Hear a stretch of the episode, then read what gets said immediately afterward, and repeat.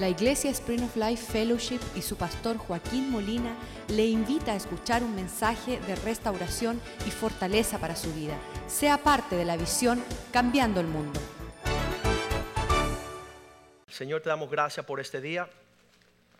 Tú que creaste el hombre para que fuera un campeón, para que fuera hecho en tu imagen y semejanza, que lo bendeciste y le dijiste ser fructífero, multiplicar, llenar la tierra, subjuzgarla y tomar dominio. Ahorita las cosas están boca abajo, el hombre está preso y en vez de él señorear y dominar sobre tu creación, ahora se hace esclavo a todas las cosas.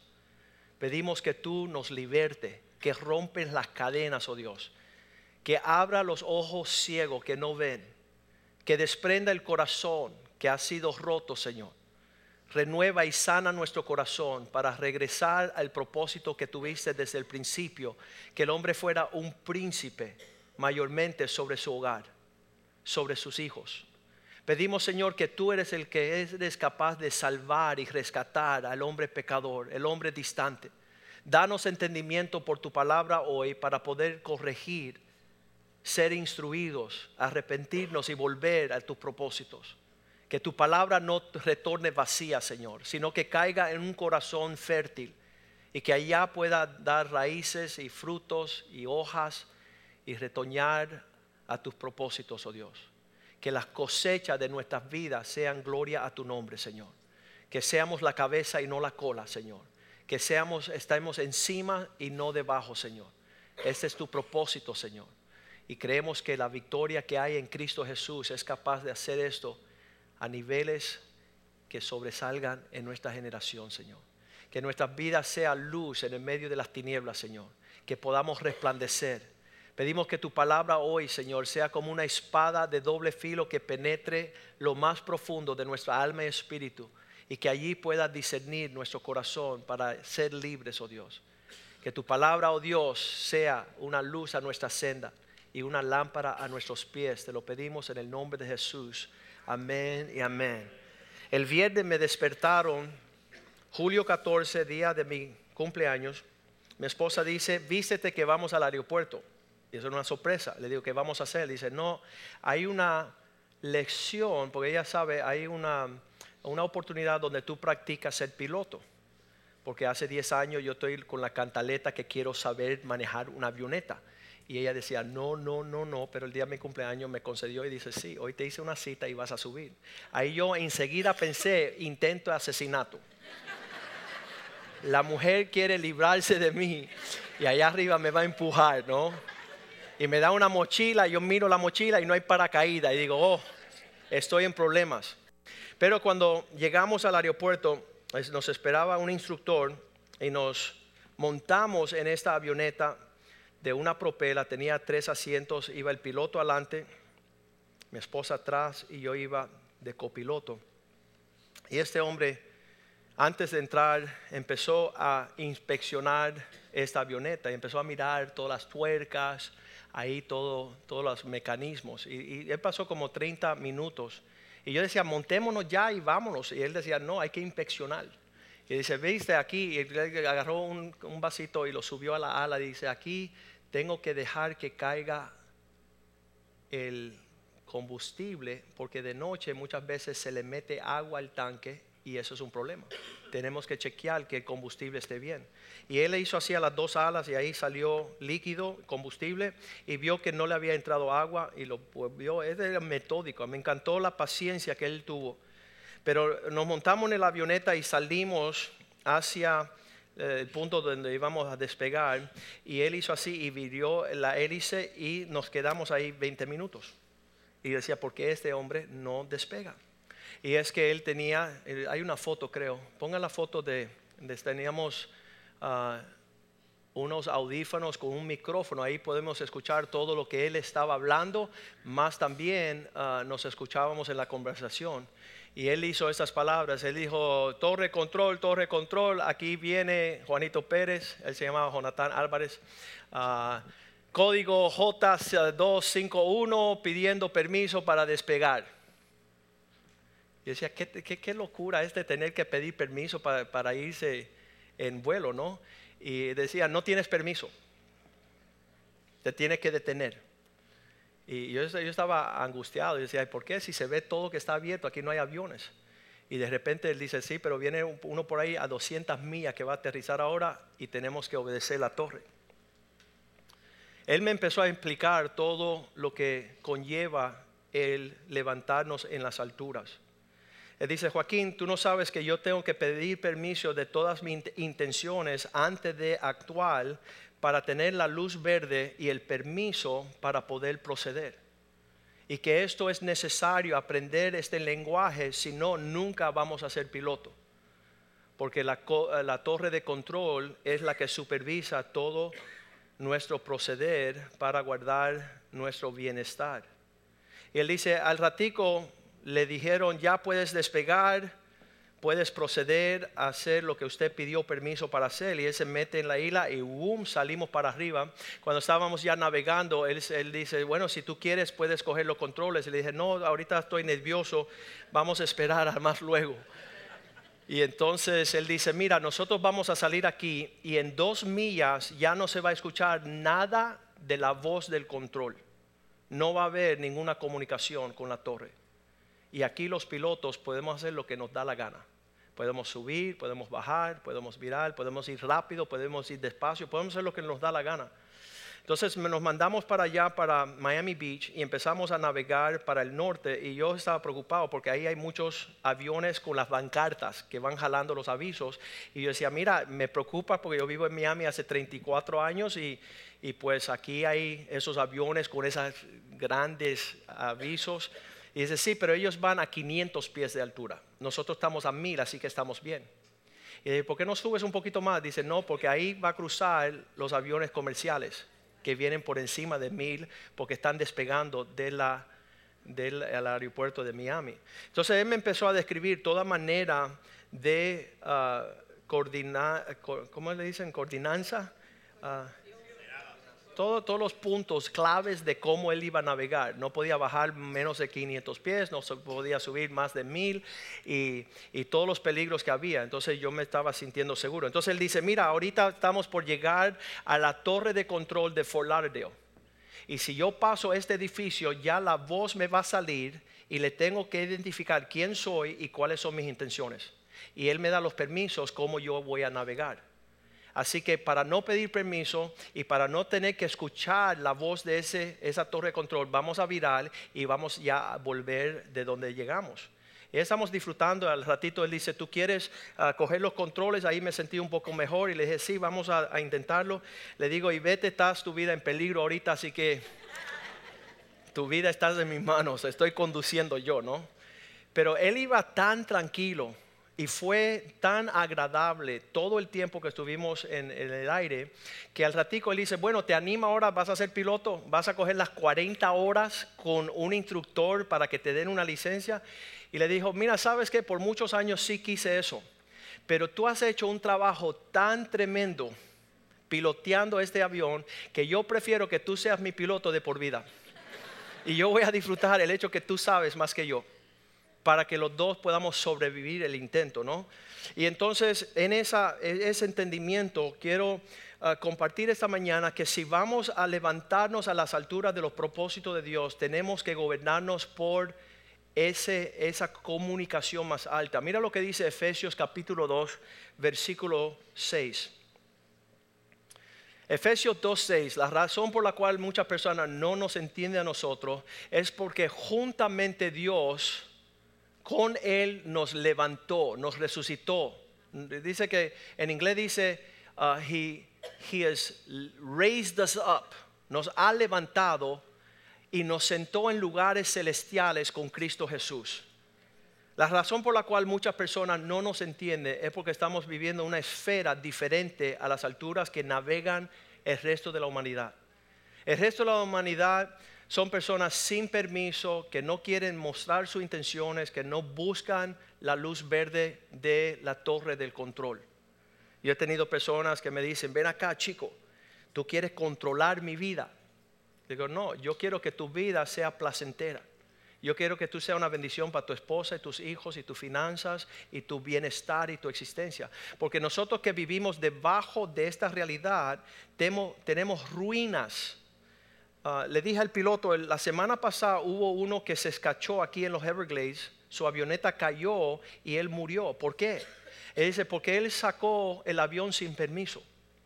Y él empezó a hacer cosas que como estudiante había desafiado todas las instrucciones que le habían dado, los principios de vuelo, y él se quedó más tarde de lo que él tenía que haberse quedado, bajó el sol y él se quedó en las tinieblas. Él, él dice, ah, le sucedió a él algo que se llama ah, alusión o, o alucinaciones. Él pensaba que iba bien y estaba boca abajo. Estaba vértigo, así que cuando él jaló para subir, bajó y murió.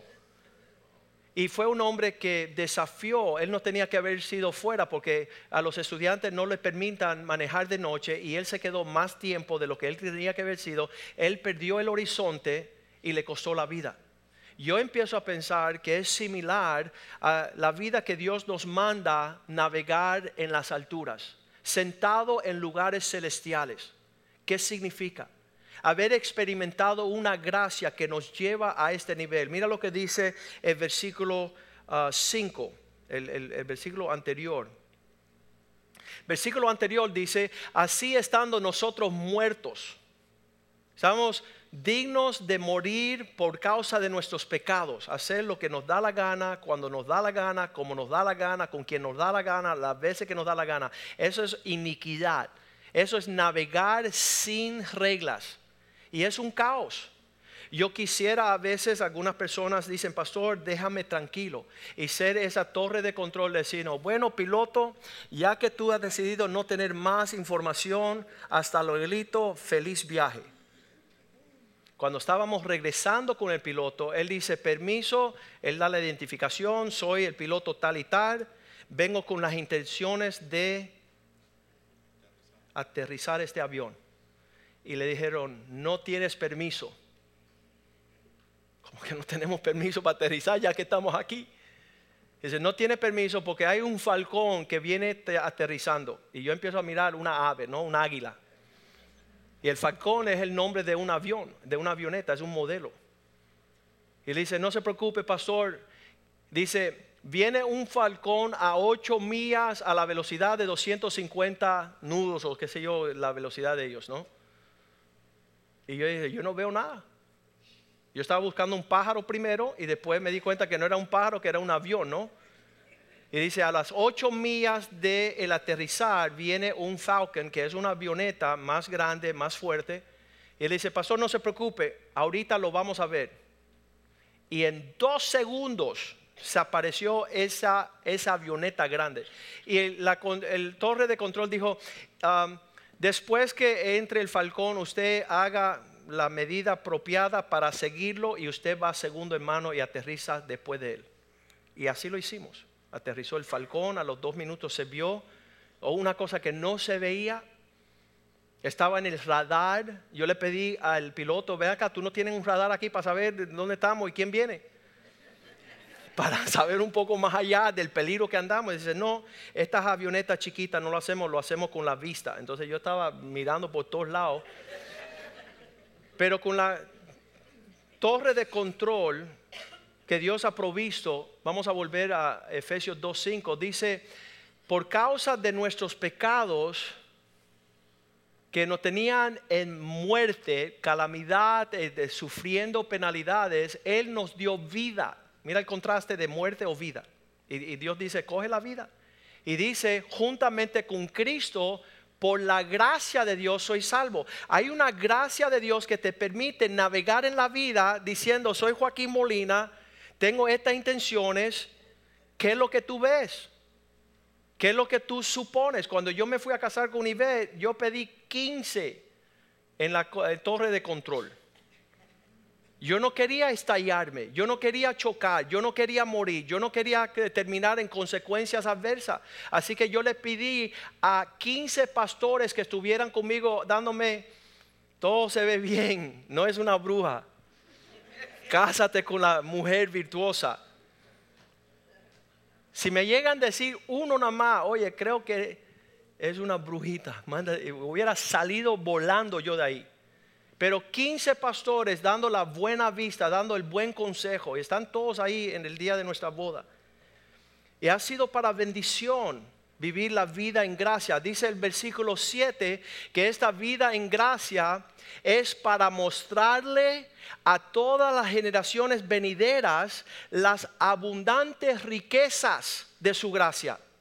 Que Dios vino a darnos una vida en una altura, una esfera mayor para enseñarle a todo el mundo qué hermoso es reportar a la torre de control. Reportar mis intenciones, reportar el permiso. Tiene buena vista, tienes luz verde, procede. O detente y que yo me ponga a pelearme con ese, oye, ya me tiene aquí 15 minutos aguantados, ¿qué te pasa? ¿Me quieres controlar?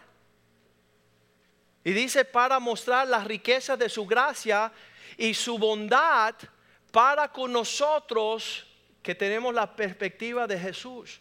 Tenemos ya, no estamos viviendo la vida como el mundo la vive. Hay personas que, que lo ven como, una ofensa. Yo el día que se me comaron la casa y estábamos con los arquitectos, los ingenieros, los contratistas, y él decía, mira Joaquín, esta columna tiene que ir aquí. Yo decía, no, me, me está bloqueando la vista. Y dice, sí, pero te está aguantando el techo.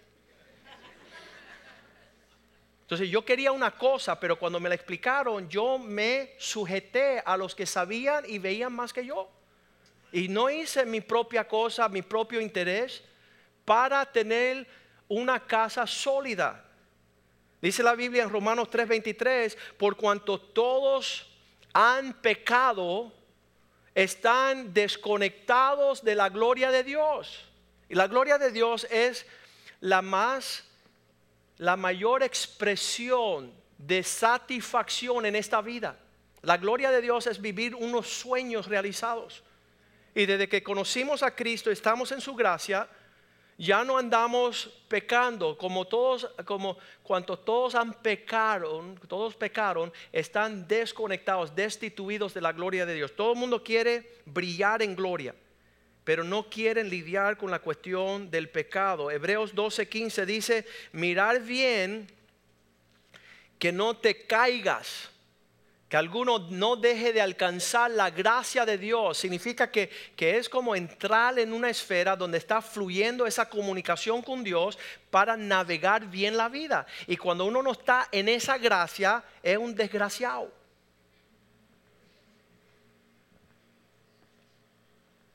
Y, somos hermosos y somos lindos. Pero si no es por la gracia de Dios, la vida se pone bien fea. Yo decía que generaciones anteriores, mis bisabuelos, mis abuelos, mi, papá, decidieron vivir sin comunicación con la torre de las alturas, eh, la comunicación con el Espíritu Santo. Y ahí la devastación en mis familiares, divorcio, separación, pecado, adulterio, lujuria, maldición, todos ahí eh, destellados. Y yo decía, yo no quiero que eso sean mis consecuencias. Yo no quiero que eso sea mi resultado. Tengo que vivir diferente. Tengo que alcanzar otra medida de existencia. Dice, mirar bien que no sea que alguno deje de alcanzar la gracia de Dios y comienzan a brotar raíces de amargura. ¿Y por qué choqué? ¿Sabes por qué? Porque no le hiciste caso a nadie. ¿Y por qué terminé arruinado en calamidad, en, devastación? Porque no tenemos. Más que la raíz de amargura se brota y comienza a estorbarnos y muchos son contaminados por esta condición. Entonces la Biblia habla que uno tiene la capacidad de Génesis capítulo 4, la primera familia en la tierra, Adán, Eva y sus dos hijos Abel y Caín. Caín es el primero que dice la Biblia que su rostro cae yo no conocía otra vida que un rostro caído. Yo tenía todos los ejemplos de todos mis tíos. De, yo decía, yo voy a tener tres matrimonios, yo voy a tener hijos regados. Eso es lo mayor que yo aspiraba, porque cuando yo miraba para abajo, yo no veía nada de esperanza. Y ahí dice, ah, le dice el Señor a Caín, ¿por qué te enojas, Caín? Génesis 4:6. ¿Por qué tú al pecar te enojas? ¿Por qué te has ensañado y por qué ha decaído tu semblante? Tú que ibas navegando tan bien y estás estallado, ¿por qué, ¿por qué estás en esa condición? ¿Sabes por qué? Por el pecado número uno, pero número dos, por no hacer lo que hizo David, Salmo 121.1. Alzaré mis ojos a los montes. Voy a tener una mirada en la vida que sube más allá que estar mirando todo el desastre, toda la devastación, todas las consecuencias de personas soberbias, orgullosas, que querían volar sin darle cuentas a nadie. Yo tenía el sueño de niño de, irme de la casa, ya no tener que darle cuenta a mis padres.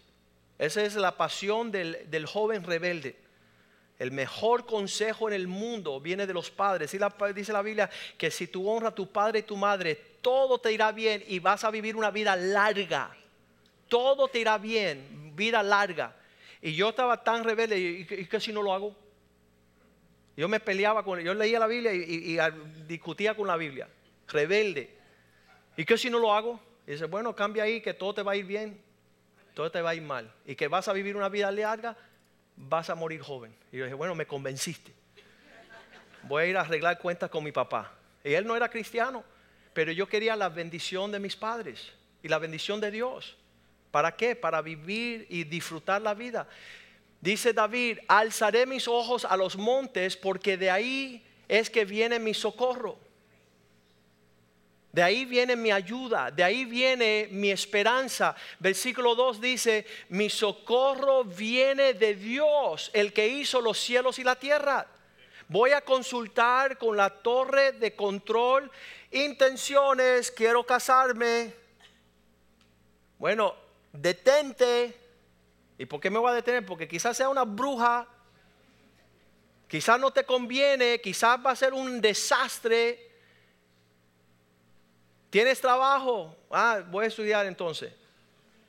Voy a hacer preparativas para casarme. No me voy a casar y después decir de, qué vamos a vivir, de la suegra, de, de la casa de tus padres. Ahorita, esta semana, los jóvenes están súper pidiendo permiso aquí en la iglesia. Oye, pastor, ¿tú crees que ya es mi tiempo? Ya es mi tiempo. Miré a alguien que me gusta qué bueno que te gusta. Y le gusta comer. ¿La vas a alimentar o, la vas a... Se van a morir de amores. Ah, verdad, tengo que estudiar, tengo que este, trabajar. Ah, sí, eso es bueno. Vete a trabajar entonces. Que tú no quieres ver una mujer con hambre. Dios mío. Ayúdanos.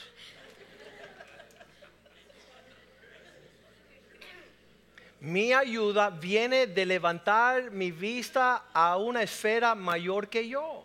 Ahora no pongámonos bravos, vamos a entender que es un diseño para volar alto. Aquí el amigo mío americano, el obispo Wellington Boone, escribe un libro que se llama Para levantarte a las nuevas alturas de Dios, tienes que coger la humildad de una senda inferior. ¿Quieres levantarte en vuelo? Tienes que respetar las leyes. Tienes que sujetarte a la instrucción, porque si no vas a estar ahí como un fuego artificial. En dos segundos tu destella va a ser hermosa, pero ya no te van a ver más. Porque viviste según la gloria de este mundo que es pasajera. Y no respetaste los principios. En ese libro él escribe de ser un um, gusano. Y él hace la referencia, Señor, hazme tener la naturaleza de un gusano. Salmo 22, 6, David hablaba con el pastor José Palma, cómo David en una vida se hace rey, siendo pastorcito de ovejas, se hace rey sobre una nación. ¿Cómo? Porque él tenía esta actitud, yo soy su gusano. Yo soy insignificante, yo voy a pedir perdón, yo voy a ser humilde, yo, yo voy a coger la actitud que hubo en Cristo, que como Él se humilló, Dios lo exaltó a lo sumo. La forma de subir a las alturas del propósito de Dios en casamiento, en familia, en finanza, en todas las cosas, es humillarnos. Y no podemos volar por nosotros mismos nuestra agenda. Él dice así en el Salmo 61, 6.1, versículo 2. Dice, Señor, hasta los fines de la tierra, donde quiera que yo vaya en la tierra, voy a llamar tu nombre. voy a clamar a ti. Reportando, reportando, este Joaquín Molina, esta mañana tengo intenciones de tal, tal, tal. Detense, detente, o procede, o ven a esta altura, o a esta velocidad, o espera en el Señor para que te levante como las águilas. Aquellos que esperan en Jehová, dice, se montará a las alturas de los propósitos de Dios. Desde el cabo de la tierra clamaré a ti cuando mi corazón desmaye, cuando hay tiempo de tribulación. Tú guíame a una roca que es más alta que yo. Llévame a una altura más de lo que el fango en que estoy. En, en toda la tribulación. Dice que Jonás, escucha esto bien, Jonás tres días en el vientre de una pez. Y dice que, que, él no clamaba a Dios hasta que ya estaba en su último aliento. Entonces levantó voz. Hay algunos hombres que tienen que pasar todos los intestinos de la ballena antes de clamar a Dios. Gracias a Dios que él en el vientre fue que clamó. Hay algunos de nosotros salimos por el otro lado y todavía no clamamos a Dios. Nos, nos hacemos el estiércol de los problemas de la vida que nos tragan por soberbia, por arrogancia. Satanás nos arrastra por su estiércol. Pero él dice, Señor, yo cuando estoy ya desmayando, empieza a hablar conmigo de tal forma que yo pueda escalar a la roca que es más alto que yo. Llévame a una esfera de la vida. Y, yo le estaba diciendo a una joven que, también quería casarse, yo le dije, ¿Sabes la, diferencia entre menguar y minimizarte y perder tus talentos, tu tiempo, todo lo que Dios tiene para ti, derrocharlo? ¿Y sabes lo que es aumentar, florecer, disfrutar la vida? ¿Sabes? Hay, hay una diferencia, hay una actitud que te lleva a esas cosas. Él dice ahí en los Salmos, Señor, si yo voy a escalar a una roca más alta que yo, entonces vas a tener que hacer Salmo 18, 33, Salmo 18, 33. Dame los, las agarras o los pies. Vamos a ver cómo dice. Sí, los pies. ¿Quién, tú, quien hace mis pies como pies de siervas? Esos son eh, las criaturas que, que están en los montes, ¿no? Un día estábamos campando allá en el Gran Cañón con mi familia los niños eran jóvenes y vieron un, venado, ¿no? Y les salieron atrás.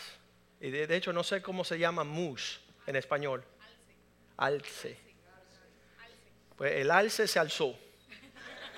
Y empezó a correr por esos montes para arriba. ¿Por qué? Porque Dios creó sus facultades de correr para arriba. Y él no, los hijos míos estaban cayendo. Yo, yo viejito, 35 años, estaba desalientado y Dios, haz mis pies como pies de sierva. Hazme querer subir tus alturas y no bajar con el infierno, con, con, los demonios que quieren que yo me mantenga con el semblante caído. Señor, haz de mis pies para yo poder respirar. Ayer estaba, mira, hace, hace tres semanas, uno de los policías que viene aquí fue y le habló a su jefe. Ah, le dicen commander, comandante. Él es el policía con más autoridad sobre los tribunales, todas las cortes aquí en la sur de la Florida. Y hace tres lunes que él empezó a venir aquí, está fascinado, el Señor está tocando su corazón.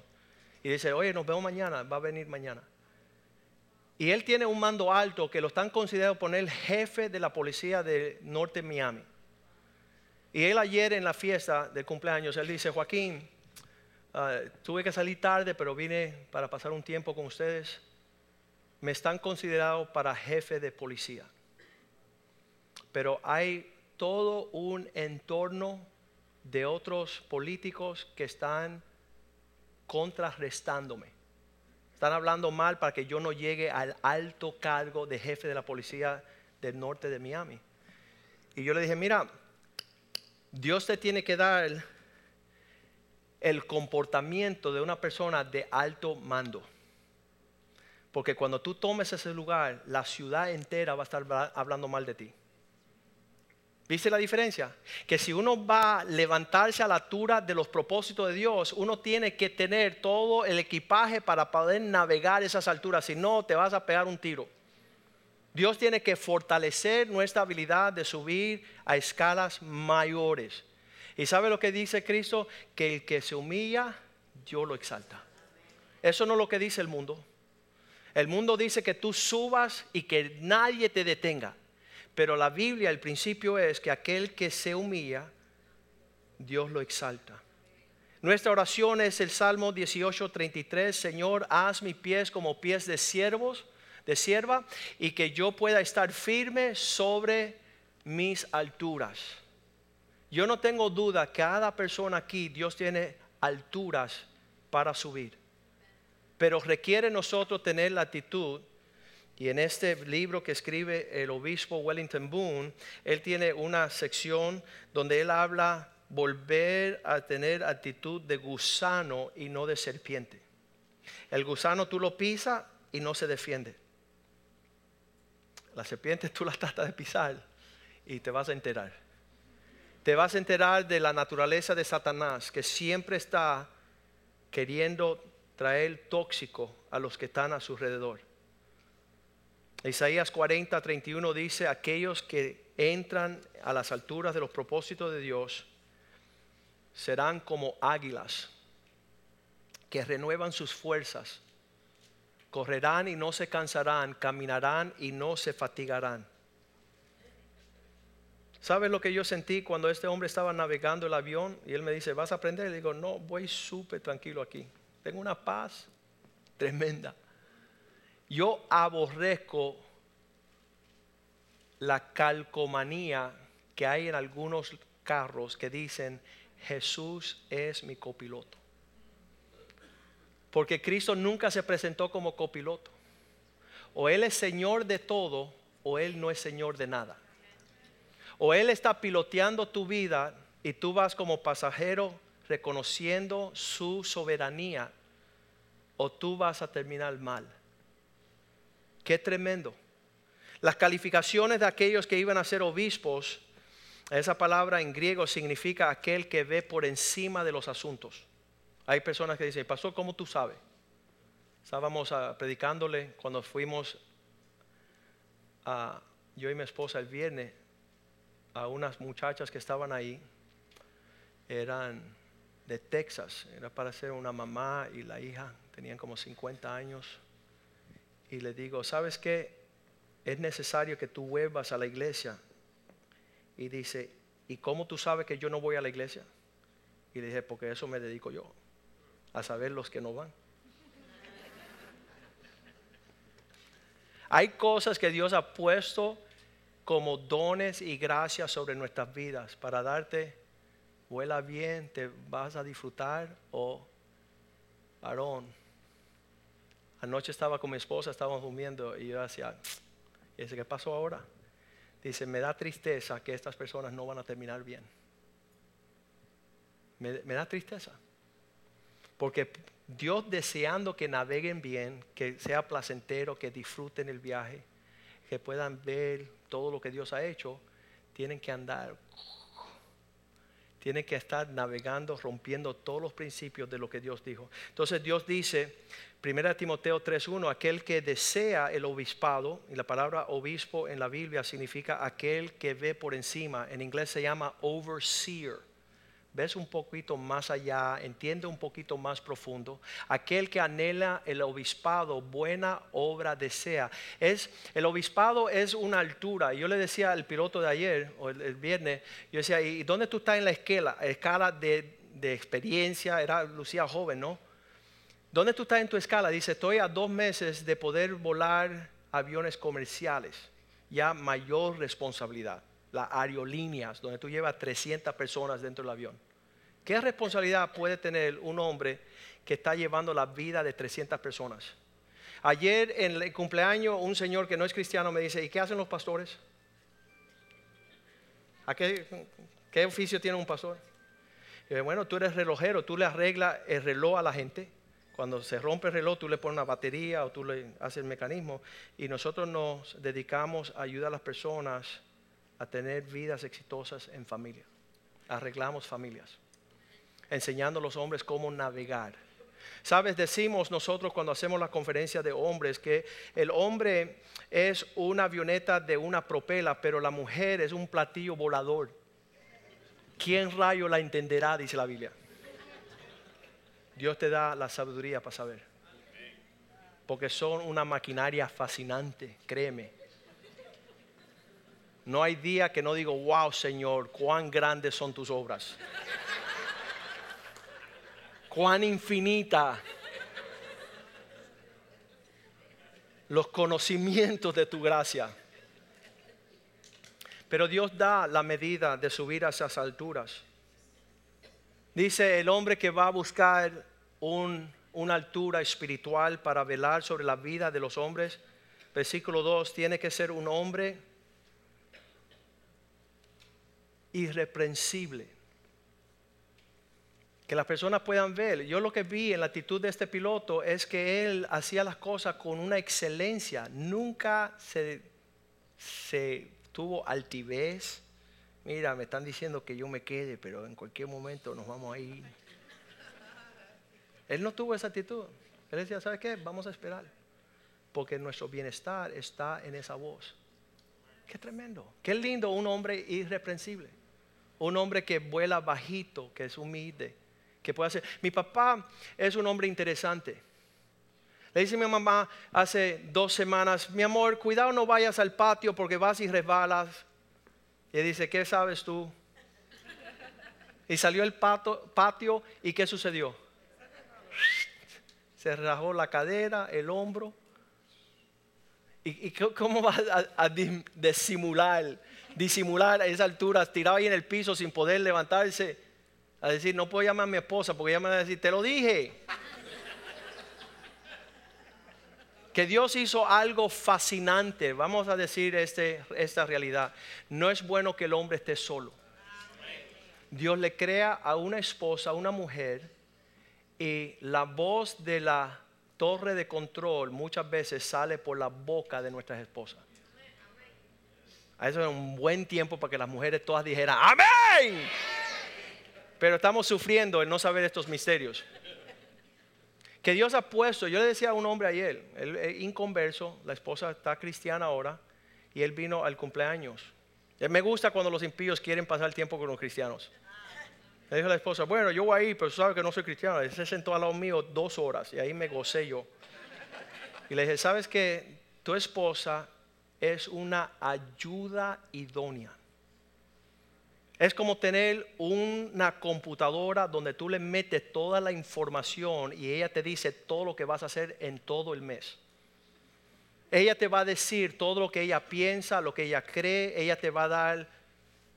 Imagínate tener una maquinaria que te está dando información para que tú, en vez de hacer lo que te están ayudando a hacer, tú estás contradiciendo, y tú estúpida, y mira, tú no sabes, y, tú estás sacando la maquinaria, todo el reporte, pero estás peleado con el diseño de la, de la torre de control.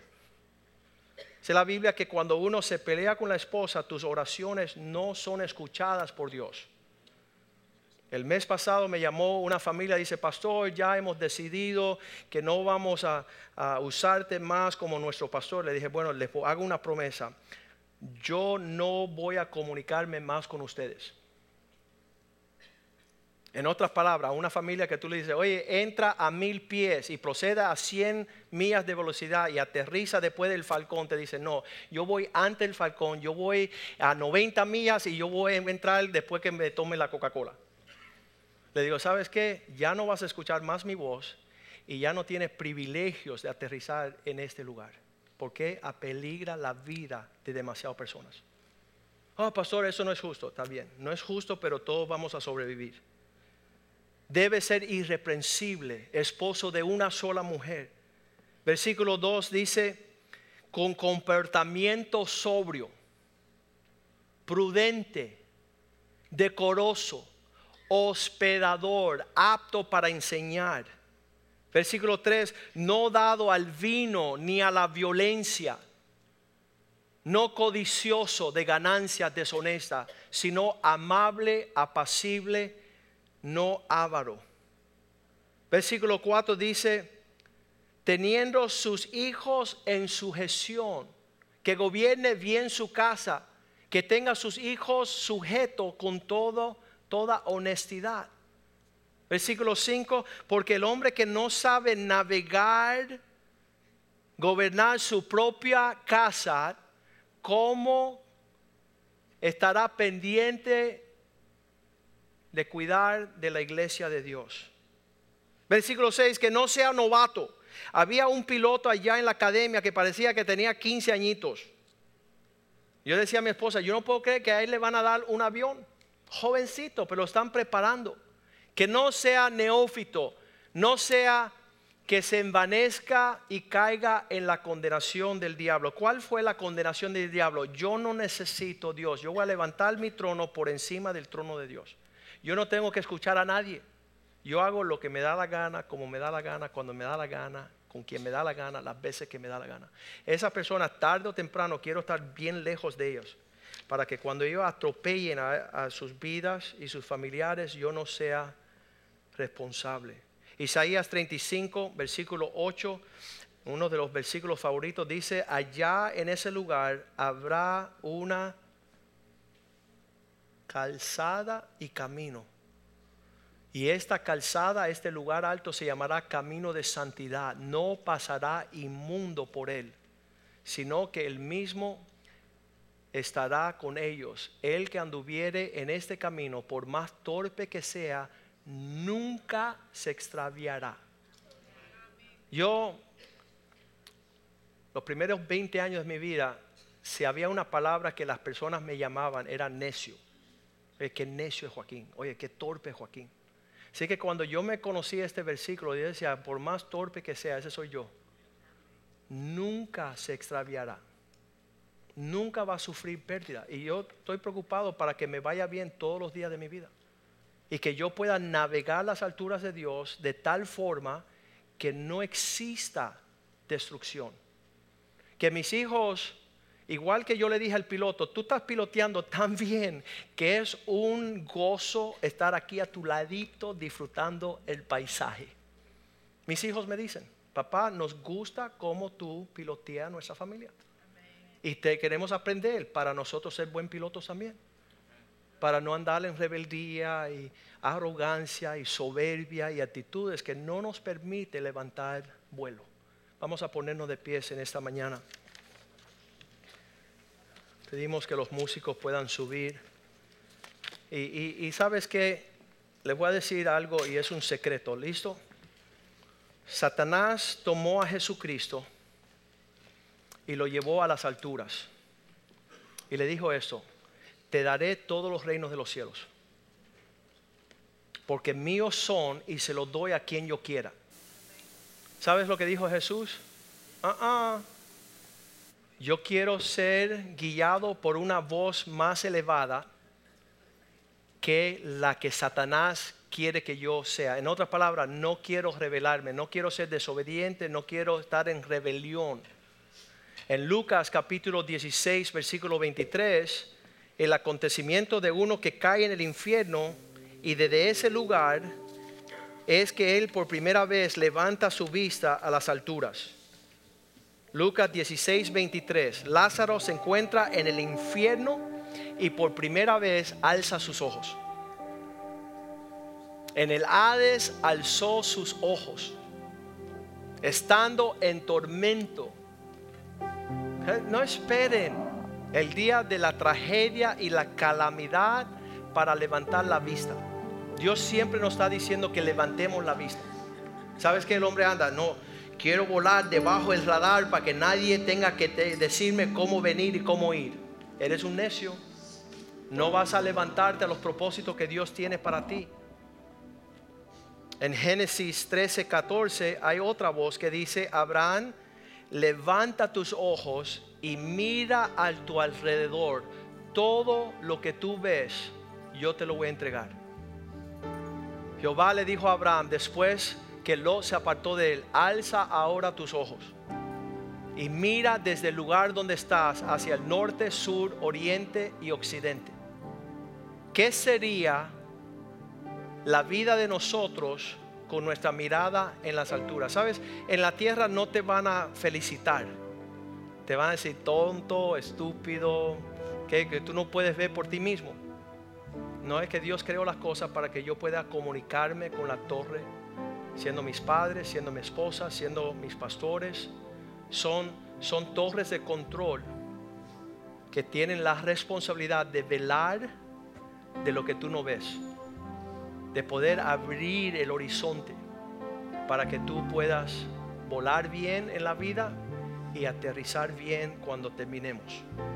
Poder haber corrido la carrera de la fe. yo creo que el Señor es capaz esta mañana de proveerte la oportunidad. No es coincidencia que tú llegues este día. Créeme que esta prédica no, no existía. No existía. Y Dios en su bondad, cuando yo estoy observando todo el panorama de aquellos que vuelan más alto, que respetan, que honran, que tienen capacidad de disciplinarse. Se ve como una cosa torpe. Hay que pedir permiso por cada cosa y, tenía que repetir. ¿Y cuáles son tus intenciones? Bueno, ahora yo quiero aterrizar, ahora quiero volar, ahora quiero despegar, ahora quiero para la izquierda. Cuando aterrizamos, él tuvo que detenerse para cruzar porque habían dos filas de aviones que estaban entrando también. Y le digo, ¿por qué no te apuras? Y él dice, no, aquí no hay apuro. Aquí hay vida o muerte. Aquí hay que esperar para recibir instrucciones de lo alto y, es la gracia de Dios que nos permite dos cosas, conocer que esta vida es así y poder entrar en ella. Poder, poder disfrutar. Mira, escucha, yo le dije al piloto, ¿sabes qué? La he pasado tan bien que he decidido que tú sigas piloteando. Aquí yo voy tranquilo, en paz y disfrutando la vida. Él me decía una historia cuando estábamos aterrizando, no sé si para meterme miedo, pero dice, ¿sabes? Hubo un caso donde el que iba al lado no sabía pilotear y el piloto le dio un ataque al corazón y él tuvo que aterrizar. Pero bueno, que no te dé el ataque a ti, ¿sabes? Y esa es la hermosura del Señor. La hermosura del Señor que exista los regalos de personas que dedican su tiempo para que tú puedas navegar bien. La semana pasada cuando llegó Mark y Andrea que habían perdido su, bebé en el vientre, ellos llegaron desahuciados aquí a la iglesia, empezamos a llorar juntos. Segundo bebé que, pierden en dos años, recién casados ellos. Y empezamos a llorar juntos y, decir, eso es, sufrimiento, duele. Duele eh, cosas en esta vida que son contratiempos, que son dificultades, tocan nuestro corazón y, no tenemos ni respuesta. Y yo le decía a ellos, ¿sabes qué? Ah, a veces el pastor dice esas palabras, disfruta lo que estás sufriendo. Y ellos me miraron como que, ¿cómo vamos a disfrutar? Sí, porque vamos para un cielo donde ya no va a haber llanto ni dolor. En este lado de la eternidad estamos sufriendo y experimentamos estas dificultades. Pero habrá el día y la hora, dice la Biblia, que en los cielos no habrá llanto ni dolor. No habrá lo que estamos sufriendo en esta vida. Así que inclinen su rostro conmigo si Ahora ustedes hablen con el Señor, igual que yo hice hace 34 años. Díganle al Señor, Señor, hazme gusano.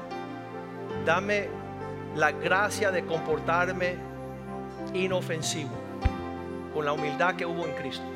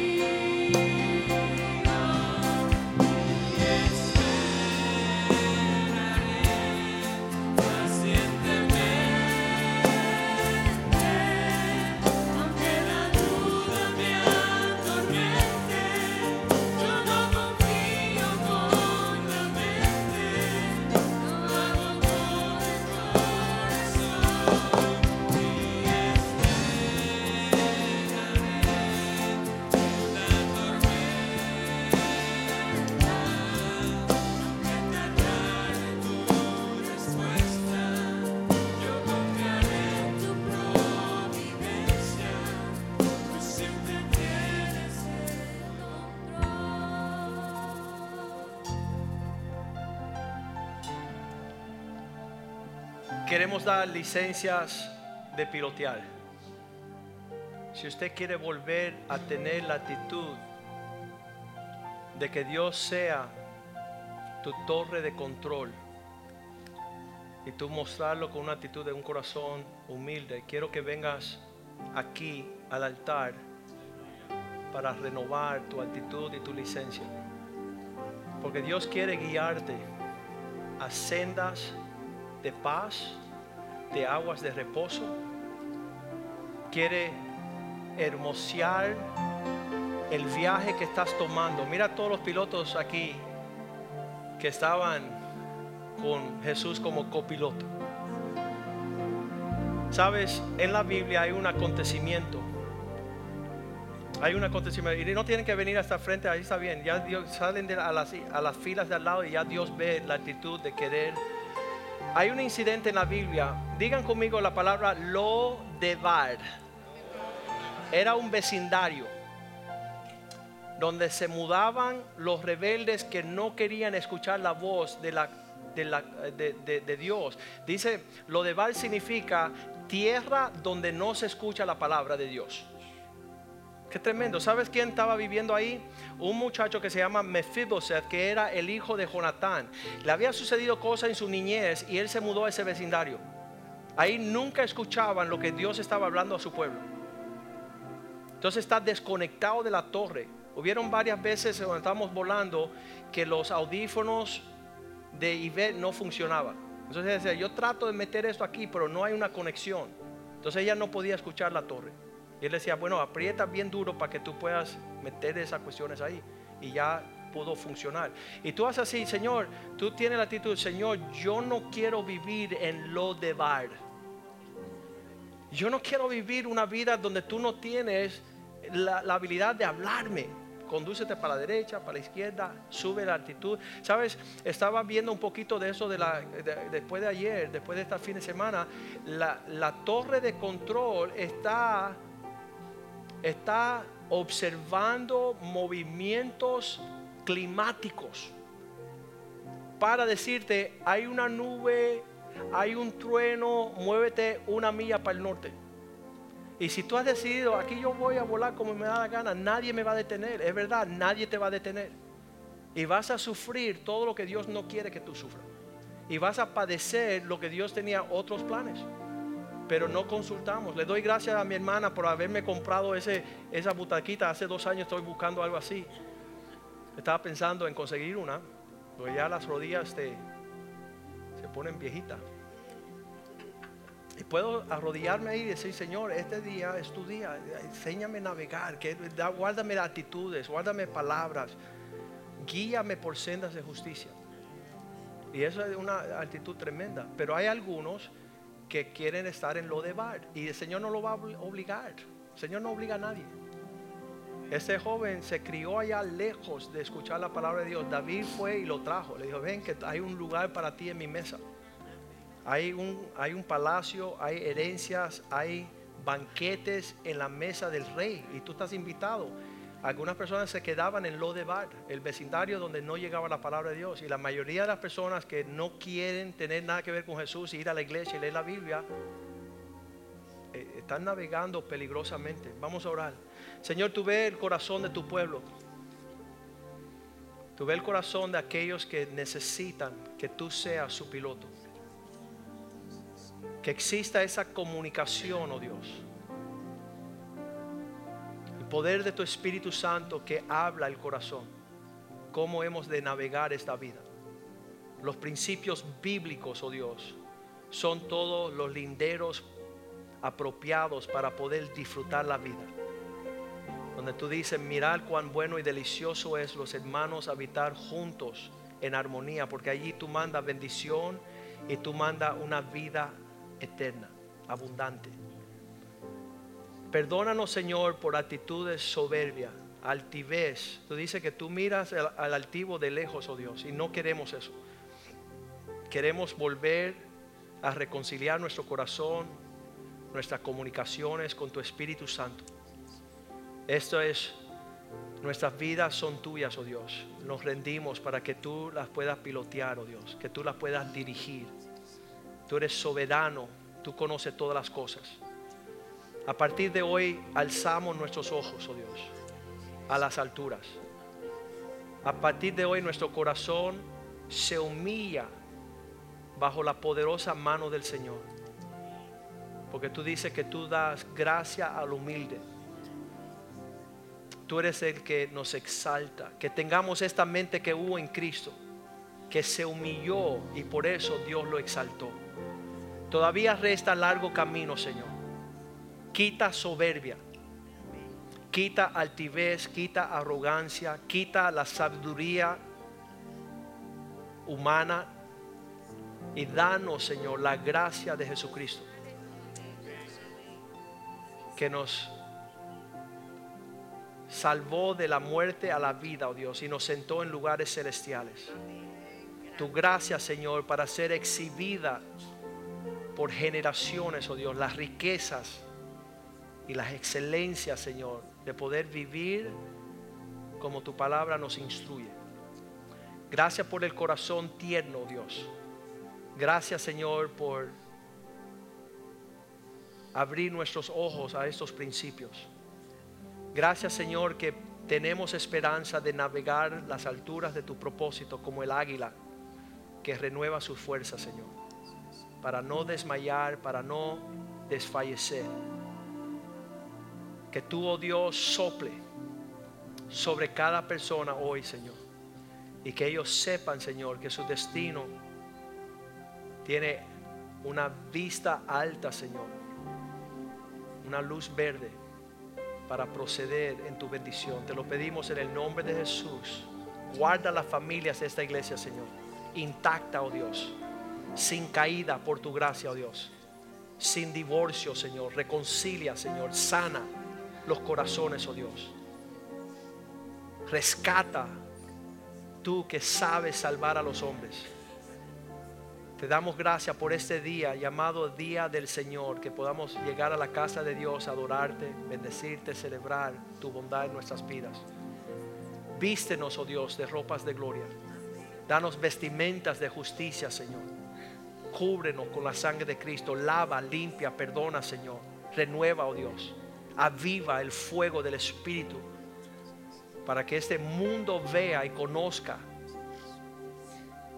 como dice las estrellas de los firmamentos, oh Dios, aquellos de nosotros que deseamos que nos vaya bien, Señor. Guarda nuestros hijos, nuestras hijas, el linaje de aquellos que están observando nuestra humildad, nuestra obediencia, para que ellos también hereden, oh Dios tus propósitos. Te lo pedimos en el nombre de Jesús. Y el pueblo de Dios dice amén, amén y amén. Salúdense en el amor del Señor. Hay un almuerzo especial para el día.